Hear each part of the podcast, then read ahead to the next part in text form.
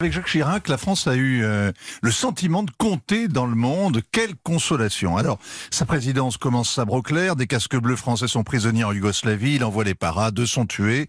Mais c'est la fin de l'humiliation et le début d'une politique. La diplomatie aussi ferraille, la reprise des essais nucléaires, c'est un bras d'honneur. Partout, les écologistes assiègent les ambassades, mais Chirac tient bon, la dissuasion est en jeu. Il se rebelle aussi à Jérusalem, alors qu'on lui marche sur les pieds depuis deux heures. Le monde entier assiste au scandale via Dolorosa et il remonte furibard dans sa limousine blindée. Il arrive à l'hôtel King David où l'attend Benjamin Netanyahu. Tension palpable, la sécurité fait encore du zèle, les portières restent fermées, de grandes toiles bleues sont tendues pour cacher la vue et Jacques Chirac dit et maintenant, ils vont laver la bagnole. Ceux qui l'accompagnent éclatent de rire.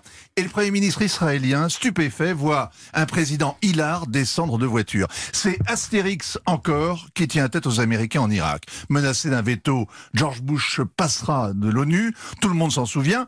Ce qu'on oublie, c'est qu'il a fallu ensuite ramper pour se faire pardonner. L'ONU est affaiblie, le Moyen-Orient s'en relève pas, et la France reste hors jeu. Avec Jacques Chirac, la France tenait son rang, mais en 12 ans, elle a perdu sa place. En Europe, avec l'échec du référendum. En Afrique, d'où elle se replie quand tout s'y précipite.